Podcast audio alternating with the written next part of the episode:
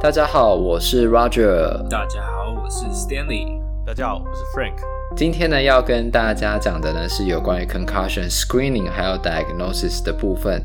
大概呢会提到就是 diagnosis 要注意什么事情，然后呢一点点 differential diagnosis 的概念。那之后呢还有就是一些有关于呃 intake 还有 interview 的实证。好啦，那现在呢，又到了我们开始闲聊的时间啦。这一集还是没有影对，啊、大家就知道我们什么时候录的。我们到底一次录了多少集呢？录音时间其实是那个台湾的端午节啊。对啊。哎，我们上一集是，我们上一集是忘，我们上一集是忘记跟大家说哦，端午节快乐之类的。那就这一集跟大家说一下吧。哎，端午节快乐！上礼拜端午节 已经 上礼拜端午节哦，已经过了一个礼拜了。Oh my god！好了，其实呢，就是上一次的话呢，也有聊到，就是说，呃，那个曹老师啊、胡老师啊，然后还有就是呃，中国医药大学物理治疗学系帮我们分享的那个呃突破 PD 这样。那上一次大概跟曹老师开一些玩笑，我相信曹老师大人有大量，是不会不会跟我计较的，会怕，而且还是会怕哈，还是会怕哦，会怕。什么怕？什么怕？这是 respect，好不好？你就是会怕。大家都叫我说唱 PT，嘿，突破新说唱，这是我们的新节目啊。那什么是没有押韵？对不起，是大嘻哈时代是不是？这一定要跟上潮流。对，所以我想那个曹老师是一定是大人有大量，知道我是在开玩笑的。这样还是很感谢老师们都会帮我们分享，因为我们确实是希望呃能够有更多的人听到。或者是说有更多的治疗师，就算没听我们，也都能够呃渐渐的去把实证这一块呃给补起来，给做上来，因为这一个真的会对疗效很有帮助。这是至少我现在工作起来的感觉，就像那个叫 它它叫什么蜂蜜绿茶吗？蜂蜜柠檬真的很有效，蜂蜜柠檬真的很有效，对，突破 PT 真的很有效，对，所以呢会希望突破 PT 不是最有效，实证才是有效的。所以呢，会希望就是越来越多治疗师能够把实证，然后用到了他们的治疗里面。当然，台湾的文化呢，还有就是台湾的医疗环境，可能不允许我们完完全全的使用实证。但是呢，各位在追求就是商业发展的过程之中，也要尽可能的发挥创意，然后呢，把实证的内容融合在一起。甚至呢，当你建跟病人建立起足够的信任之后，那慢慢的就是把。他喜欢的治疗方式，渐渐引导成呃，你想让他喜欢的治疗方式。那我觉得这样应该会是最好的。不要被金钱冲昏了脑袋。对对对，当然你也可以先被冲昏了脑袋，然后再清醒，这也没关系。这样生人生会轻松一点。金钱与时政之间还是要平衡。对对对对对，嗯，人总是要吃口饭嘛。对不对？员外也都是有钱人，然后他才会开始去才可以喂公子吃饼，然后发放粮食啊。对，有人，我还是觉得有点饿。哦，现在不知道还有多少人有看过周星驰了。Oh my god，还是很多吧？还是有吧？对吧？那个龙翔电影台应该还是每天在播吧？龙翔电影台还在吗？呃，我不知道，也没在看电视。他们不是现在应该都是 Disney Plus、HBO Plus。然后 Netflix、HBO Plus、HBO 这样叫 Plus，Oh my God，对不起，你就知道我不是他的会员的这样，所以是 Netflix Plus 哦，就是 Netflix，没有 Plus，没有 Plus，有啊，Apple Apple TV Plus 是 Plus，但是在台湾看不到呃那个 Disney Plus，你刚才讲那些就 Disney Plus，台湾还看不到，对。HBO Max 台湾好像没有，台湾叫 HBO Go 的样子，好像，但就是类似的东西啊。但反正就是它的，反正同一个平台就是。对啊，一样可以看得到 Friends 的那个，他不是最近有一个 Reunion？对啊，可是他们就看不到周星驰了呢。哎，好吧，Netflix 上面有这个时代的眼泪，有 Netflix 上真的假的？台湾的有，我美国的也有，那一定要支持 Netflix。啊，美国也有，嗯，哇，这么大手笔把他的那个。但是只有线上的那个串流，只有几个，所以本。个。我看过功夫，然后在那个 Netflix 上面也有哎，对，他早期有些有哎，哦，什么神死官，所以这样最好的其实是 Netflix，对不对？它比 HBO 的和 Disney 都还要好。嗯、呃，对啊，因为 Netflix 上面它买 Netflix 的版权比较多啊，它比较在地化一点点、啊，多元啊。嗯，但是他在地化，那这样我懂了，他一直强调在地化，这样我懂了。本集由 Netflix 特别赞助播出。Netflix 的小编听到了没有？他不会听到的。他听到的时候，我们的触及量应该已经够，一定有一个程度了。我们可能就可以有 Netflix 的业配了。嗯、他一定不会听到。让我一一年，让我一年免费会员就好了嘛。欸、我，们不是要，我们不是要要要要回答一个听众问题。虽然我们已经在那个对对对对对回答过了，但是我觉得他问题很好，所以提出来给大家对听一下，是非常非常实用的问题。那那个呃，这位听众呢，是我们、呃、台大的学长，他呢在询问说，我们在使用呃下背痛的量表的时候呢，我们会怎么样给病人使用？那我们先讲一下，一般的情况下我们会怎么使用？我们就是在病人第一次来的时候呢，呃，我们做评估 evaluation。Initial evaluation 的时候，就会给病人填这个评估量表。那这个评估量表很重要的原因，是因为保险公司他们都会看评估量表，然后呢，甚至会看你之后评估量表是否有进步。如果没有进步的话，还要特别解释原因。那这样他们才会愿意去给付这个保险。那在一开始给病人填的时候呢，我们会希望病人可以自己填。那病人自己填完了之后呢，在其中评估的时候，我们会再让病人填一次。那在期末评估的时候呢，我们会再让病人呢再填一次，然后看一下在这个过程里面呢，病人是不是有持续进步，然后或者呢有达到我们会有提到一个值，它叫做 MCID，那就是说如果呢有达到这个值的话，那在临床上呢才有显著意义。好，那这时候呢，这个学长他就提到一个问题啦，那如果今天呢病人他在使用量表的时候，呃，我们是不是需要去协助病人来完成这个量表？那在原则上的话呢，我们是希望病人自己完成。但有些时候呢，其实像呃，不管是医疗用语，那或者是说他可能量表里面表达的方式，病人不见得会理解。那这个时候呢，可能我们就可以试着去引导病人。就我觉得是，主要是你换句话说，然后跟病人解释说他到底在问什么。对对对，而不是去用你的方式去让他答你要的答案，是还是要得到他真实的想法，他的真实心声，要来自病人的真实心声。对，因为因为你也不希望说病人回答了，嗯、然后呢，他其实是一个、呃、假的结果，因为这样的话你就没有就没有做这个量表的意义了嘛。没错，对啊，对啊，对啊，那蛮常发生在一些老年人，或者是这个人不识字。或者他看不懂，反正 anyway 就是看不懂上面的东西的时候，因为我自己在用的时候，我会用是因为做研究啊，就是就跟你们做法一样，其实理论上不可以引导他，就是我呃问卷印了印印出来一张纸嘛，而且放在他桌上，想要回答，我只会说你矫正有看不懂，不知道他在问什么，你在问我，然后我就安静的让他回自己去写，自己去回答。那除非他就真的啊，这题到底是什么意思啊？这句话这个字眼是什么意思？或者他有什么状况？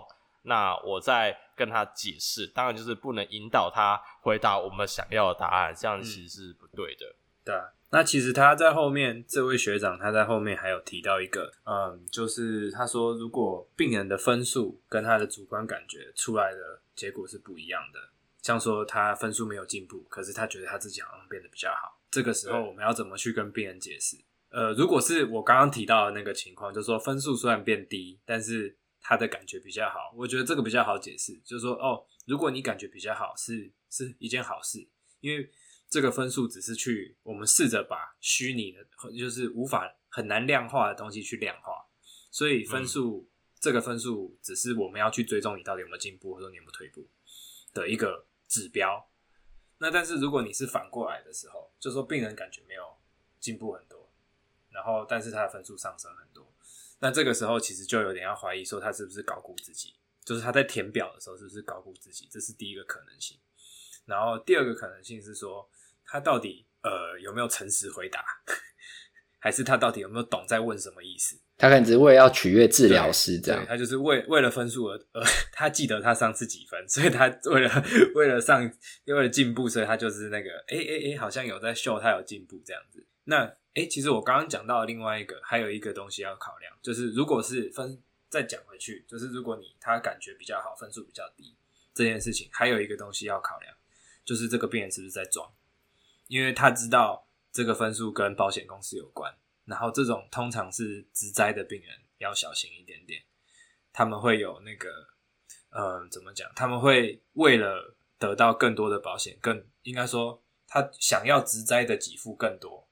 然后是为了这个部分，他想要给付更多次，他想要来看治疗更多次，所以他想，或者是说他想要从中获取更多的利益，然后他而去刻意的去做这个量表，这个东西都是要注意的。你就是你你自己要去观察一下那个氛围，这个 需要一点经验，但是你有做了几次之后，你就会知道。嗯嗯，其实像我们临床上的话，在看到这样子的病人的时候。我比较会常做的是，会确定是他每一次来，然后呢，他的训练会逐渐的增加强度。比如说，他拿重量的磅数，那比如说他今天呃做 lifting，就是比如说抬重量，对不对？他抬重量可能会增加，他抬的高度可能会增加，他移动的呃，他抬的频率。或次数可能会增加，所以我会确定说，哦，在呃整个治疗的过程里面呢，它其实是循序渐进的在进步。然后呢，因为它循序渐进的在进步，就表示说，physically，它的生理上它是变强壮的。嗯、那理论上，生理上变强壮，你应该疼痛要比较少。对。那如果没有因为这样而疼痛减少的话，那可能在我的。呃，note 里面就是病例里面就会打说，病人可能还有其他的因素，然后呢，导致说他的疼痛暂时没办法舒缓，这是一种解释方式。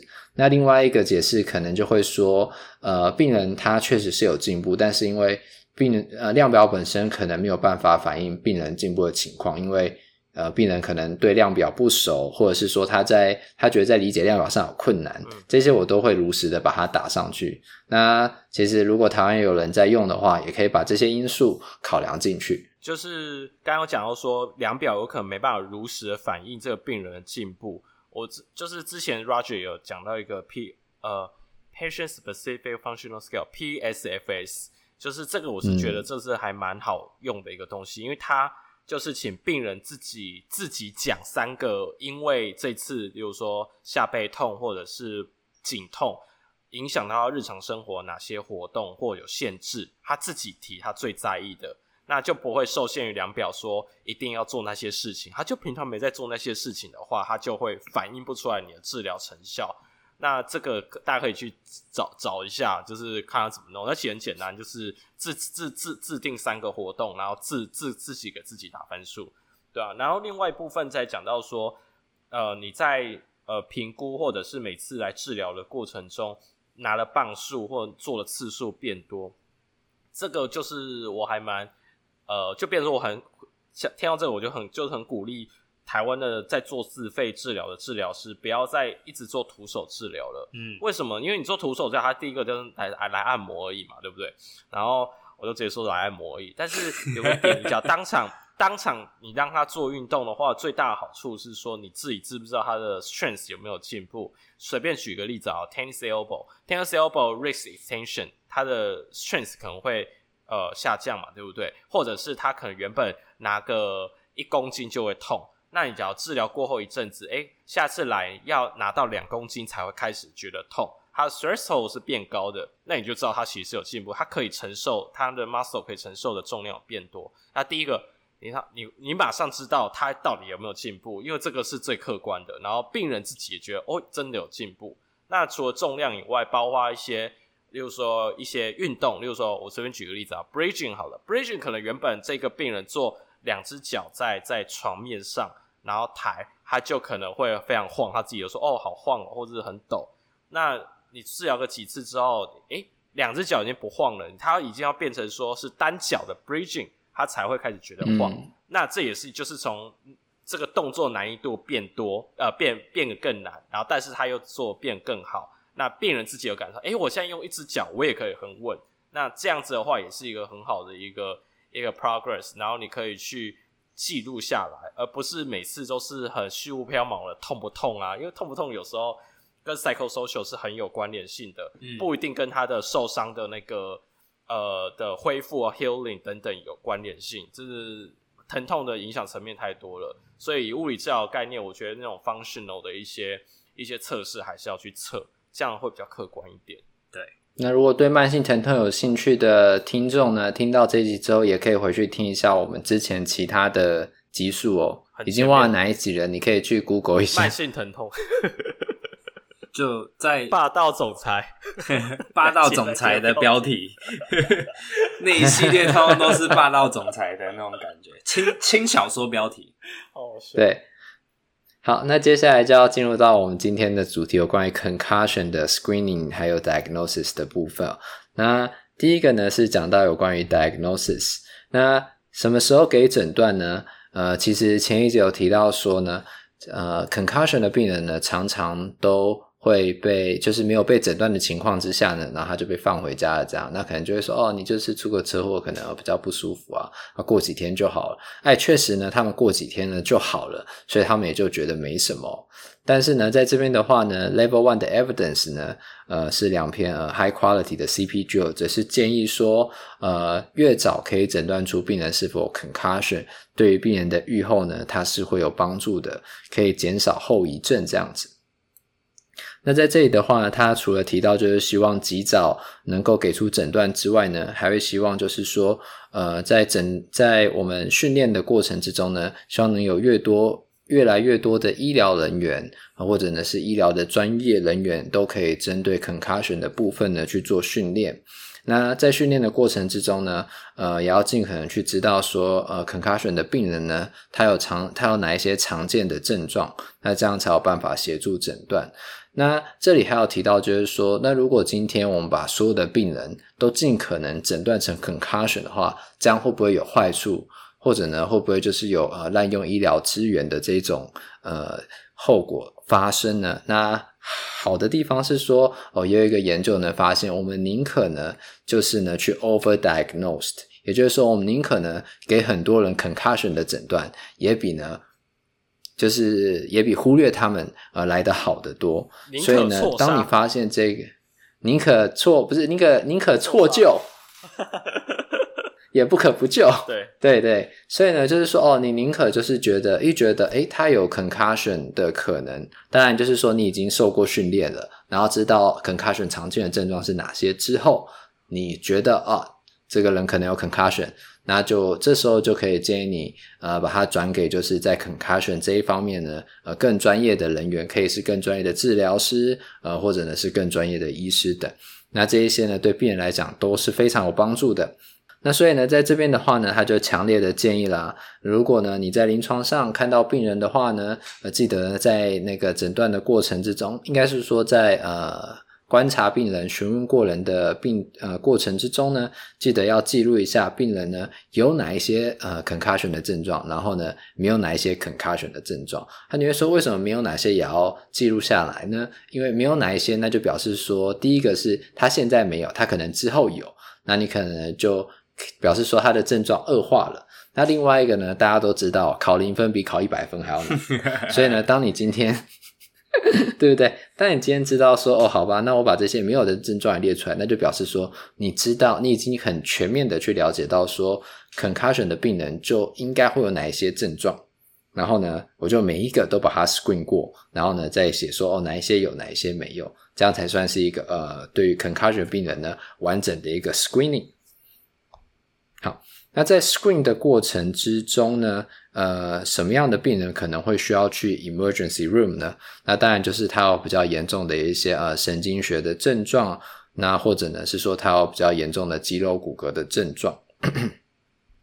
好，那那个神经学跟肌肉骨骼症状，其实在呃后面的呃角色图的地方呢，在这一篇 CPG 有整理一个表格给大家，那我觉得大家可以直接过去看。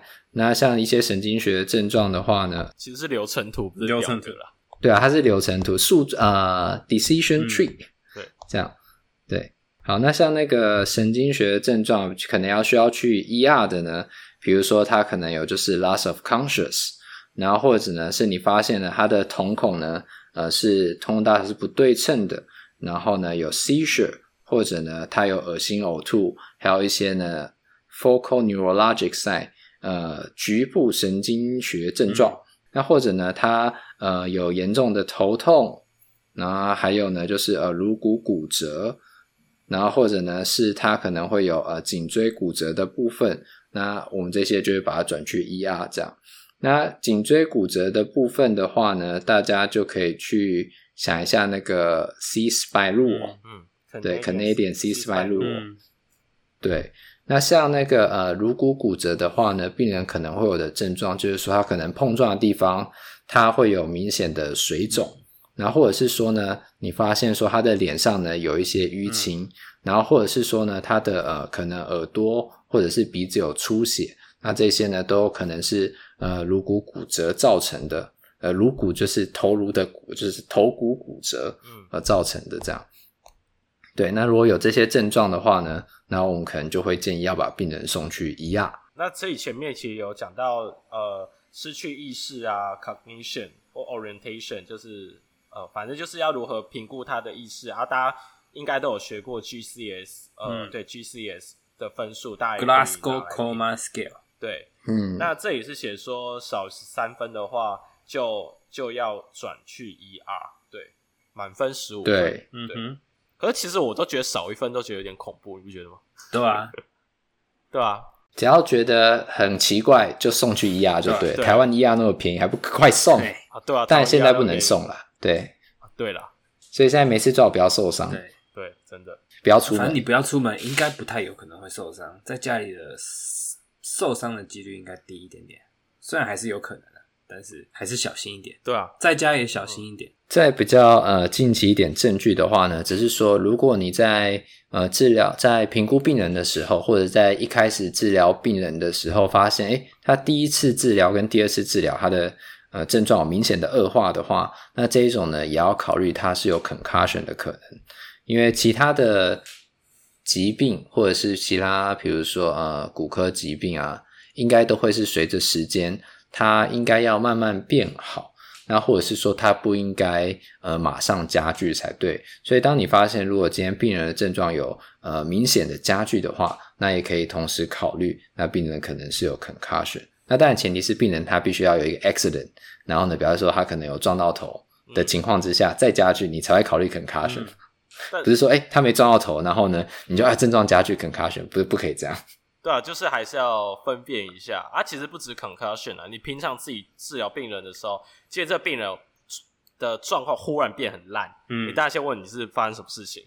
那假设说，一定要先问。对对，他说的就是啊，我昨天扭到脚啊，所以我今天就是 balance 变很烂啊。那那这当然就还好。嗯、但有一种状况是，他什么事也没发生，然后跟你忽然说啊，我现在走路好。忽然就觉得好容易跌倒，然后又会流口水，不不自觉流口水，嗯、然后怎么样怎样之类，你一听就觉得很怪嘛，对不对？那那个这个就是一定是看到美女了，好好，不自觉流口水，然后中风，流口水。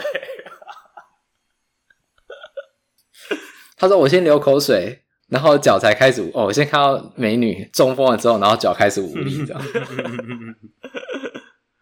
反正 anyways 就是自己要去 monitor 一下，不止 concussion，就是你平常做的病人，你只要忽然觉得他的能力变很差的时候，忽然变很差，是快速的变很差的时候，嗯、那就是你都要随时心里要保持怀疑，有没有可能有 flag 的事情发生。刚刚好想要再闲聊一下，就是像呃中风病人不是要看那个 face，face 对，对我会觉得那个 face 其实就跟看到美女一样，面瘫。一开始飞修面瘫，然后手举不起来，一看美女面，因为对手举不起来，不敢抬，然后讲话不清楚。这这你看，所以你看到美女的时候，你会这样啊？我看到美女的时候话会比较少，但是你会这个跟讲不讲？那你讲话会讲不清楚吗？我直接不讲话。哇，那你直接、哦、直接 mutism，我就是靠脸蛋、啊。你家里你都好多话、哦，对啊，因为你不是美女啊。你老婆表示，我是好客，好不好？哦哦哦，对，欢迎常，还是有空还是可以常来啦。现在不就是刚好来？现在大家都要来美国啊，怎样？分给你要不要赶快来一下？他能，他不能下疫苗，他不能出国了。我不能出国啦。哎哎，Frank Frank，我知道为什么他对你比较多话，啊因为因为你不是美女。对啊，他刚才就讲，我刚刚有说啊，嗯没有。可是我意思，我对啊意思说我去你家的时候，哎，你跟你老婆在的时候，也都很多话。对吧？哦，哎，你不要这样，挖一个坑给他跳，就是他现在他好不容易坑跳出逃逃出是来。遇到遇到不熟的美女哦哦，不熟的美女，才像才像中风，哦，好，对，遇到熟的美女那像发疯，求生意识够强，求生意识故事意识够或强。人来逢，对。好好，回到主，回到回到我们今天的主题，回到我们今天的主题，我们不是说好要控制在三十分钟之内的吗？好，让加你继续讲。加油加油！好，OK，好，那所以在这边的话呢，就是呃，在 screen 完之后，病人是不是要去 ER 之后呢？接下来我们就要 screen 一下，看一下病人他是不是有 concussion。那病在 screen 病人是不是有 concussion 呢？他除了提刚刚提到的就是那个 Glasgow Coma Scale 之外呢，低于十三分好啊，那你就要送去 ER 了嘛。那如果在十三到十五分之内的话，我们应该要做什么呢？他这边有提到，就是有一个叫做 Canadian 呃 Computed Tomography，就是 CT Head Rule。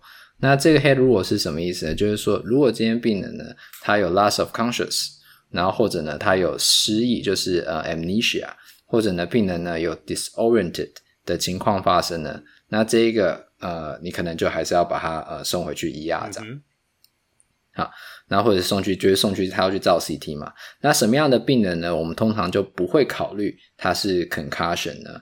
那比如说病人他的呃 mental status 很正常，也就是说呢，他意识清醒，然后呢认知清晰，然后呢是他说在受伤后的四个小时之内都可以继续维持这样的状况，那他大概呃是 concussion 的几率就很低。那另外呢，病人如果没有头痛，呃没有神经学的症状。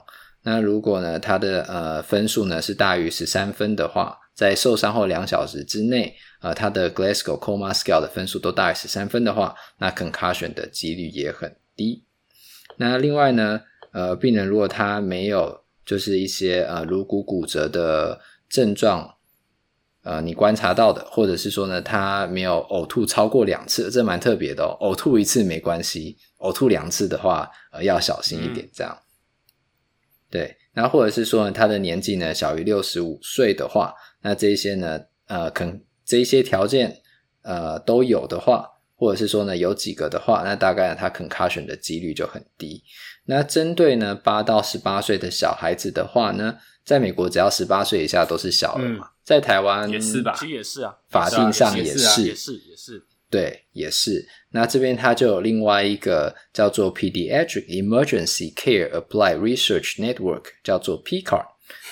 那这个呢，Prediction Rule 的话呢，一定有缩写的。对，这个 Prediction Rule 的话呢，它也是有实证呃去认证的，这样那也可以拿来使用。那我个人是还没有用过啦。那有在做小儿的治疗师，那可以考虑把这个 Prediction Rule 拿去用。P E C A R N，P E C A R N。对，像我上次有讲到，concussion 很多是在高中以前发生的，嗯啊，所以高中以前就不就十八岁以前，所以对，就是用这个，要用这个了，嗯，对，送我就是要用它了。对，那那个像刚刚上面讲到的那些症状啊，它除了是 concussion 的几率很低之外，那它另外一个代表的意思就是说，那它可能也不太需要去做 CT 了。这样，那头的部分结束了之后呢，因为呃，concussion，它除了头的损伤之外，它可能也会有脖子的损伤。那大家呢就记得就是要去检查病人的 cranial nerve 的 dysfunction，然后或者是说呢看一下他有没有就是呃 spine 或者是 vertebral 的 fracture。那另外也可以用 contain Canadian 的 C spine rule 呢来做 screen。那 Canadian C spine rule 的话，大家有兴趣可以去不用去听我们前面几集，直接去 Google 就好了。然后呢按图片啊就会有了。对，好，所以在这边的话呢，是呃 recommendation A。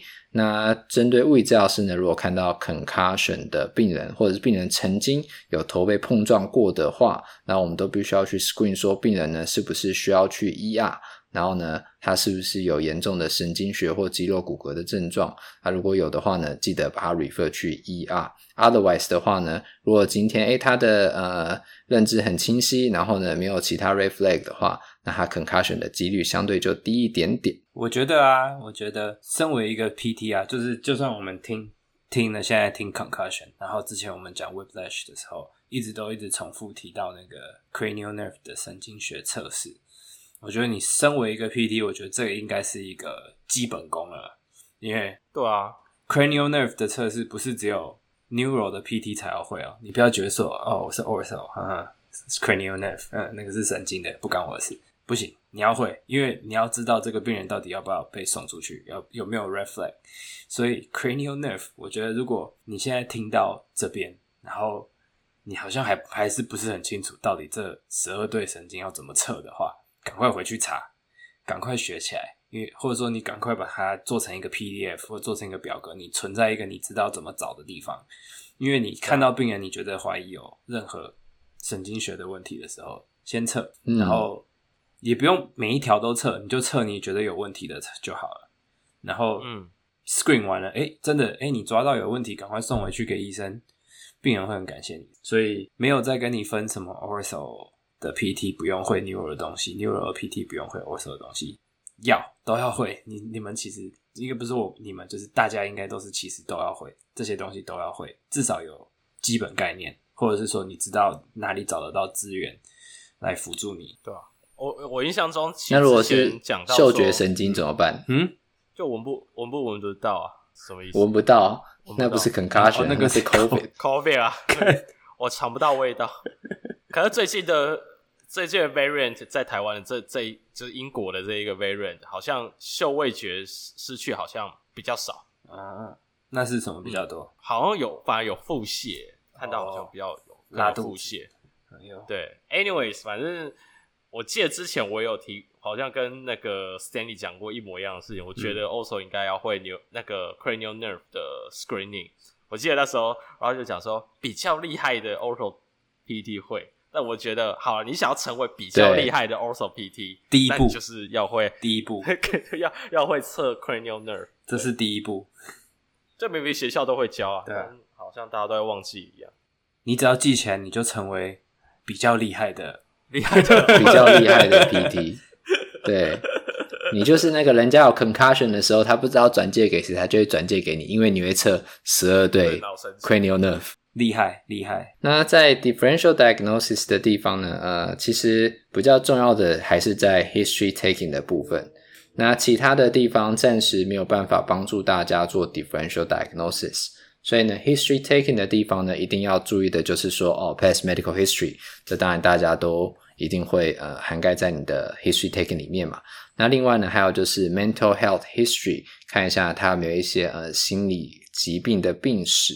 那还有呢，受伤的机制要知道，呃，受伤相关的症状呢要知道。那另外呢，也要知道说他在刚开始受伤的时候，他是怎么样去处理。呃，他 concussion 的部分，他是呃有被处理过，有被喂教过，还是他就只是被叫回家休息？这些呢都很重要。那其他一些 level one 的 evidence 呢，则是在说，呃，其中有一个是说，目前呢并不建议就是单纯的使用影像学来去做诊断，因为呢 concussion 它之所以难做诊断，就是因为你就算带病人去照影像学，通常呢也不会有什么结果。就算照 M I 之后，诶，那也不会有结果。那可能有人就会说，那是不是可以用其他的方式来做鉴别诊断呢？比如说 biomarker，或者呢是戴一个 helmet 这样。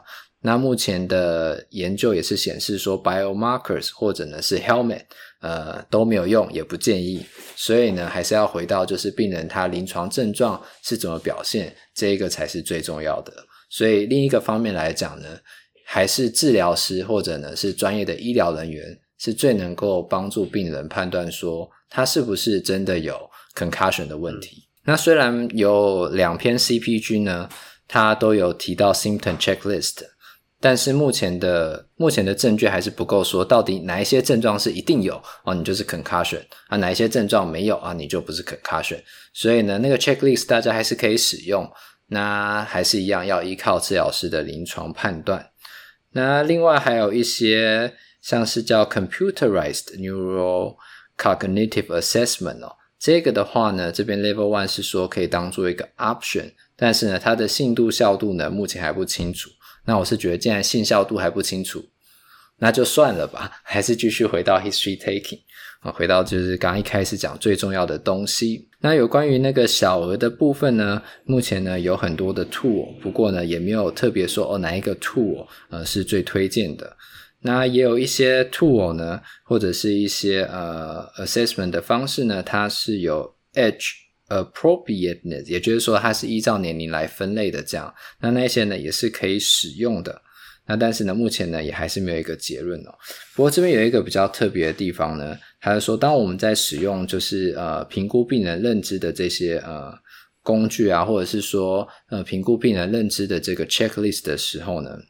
最好呢，不要在呃一开始的三十天内使用，因为他这边是希望说呢，呃，我们在评估病人的时候，不要一想说哦，病人他可能有撞到头啊，他就一定是呃认知的问题，这样。还是会希望呢，能够很全面的呃去评估好这个病人，因为有时候病人他可能有 concussion 相似的症状，但不是 concussion 来的，那或者是说病人可能有。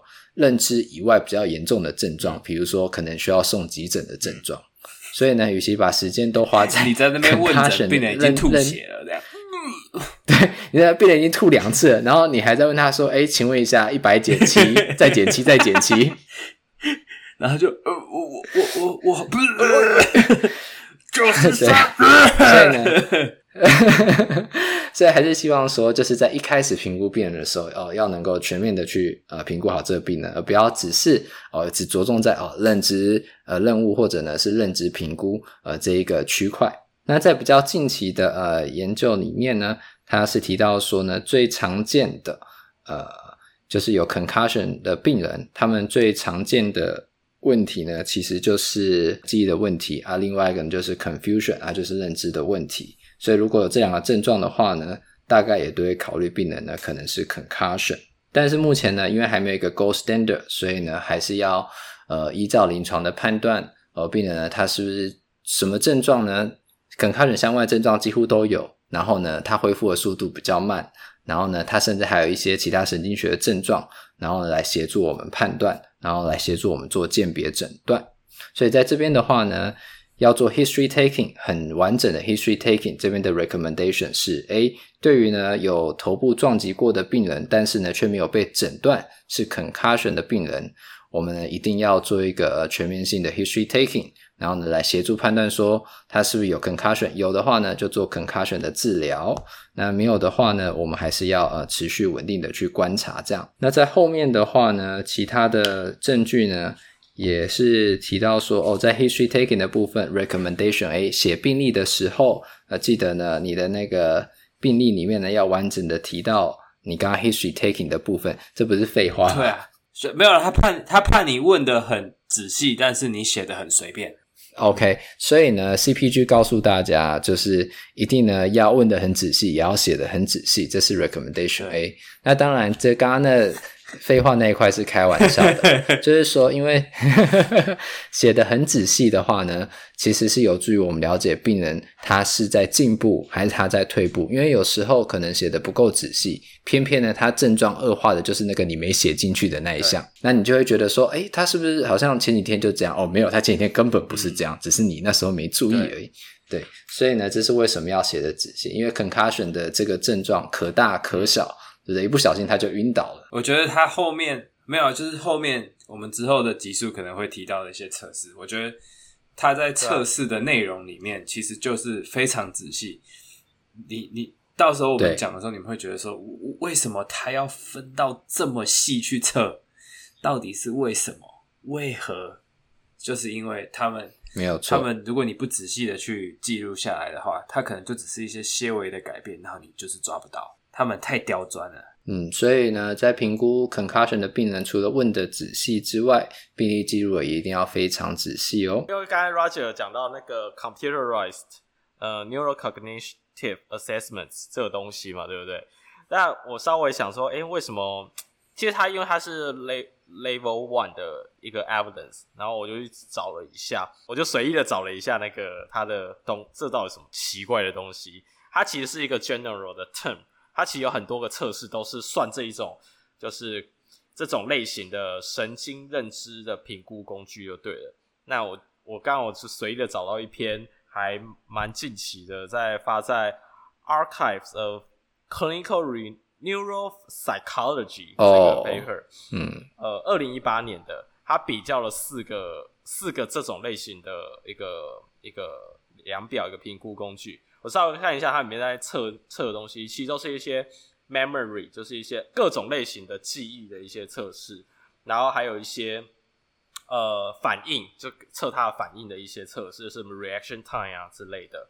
那就是，但是我看一看，就是他们都很着重在测一些，就是很像 neurocognitive 的一些 function。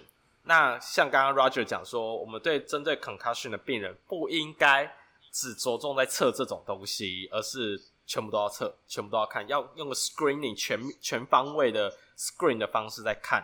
所以我在猜想它，呃，你可以测，应该说你可以拿来做参考，因为这些我只是觉得说，你就挑一个，或者挑一个你觉得你在临床上使用起来你会知道，好，我要测 memory 的时候，我可能会抓这个里面的一些测试来参考什么。不然你今天问问他说，哦，我要测 memory，然后诶，要测什么你不知道，好，人家有现成的一些东西。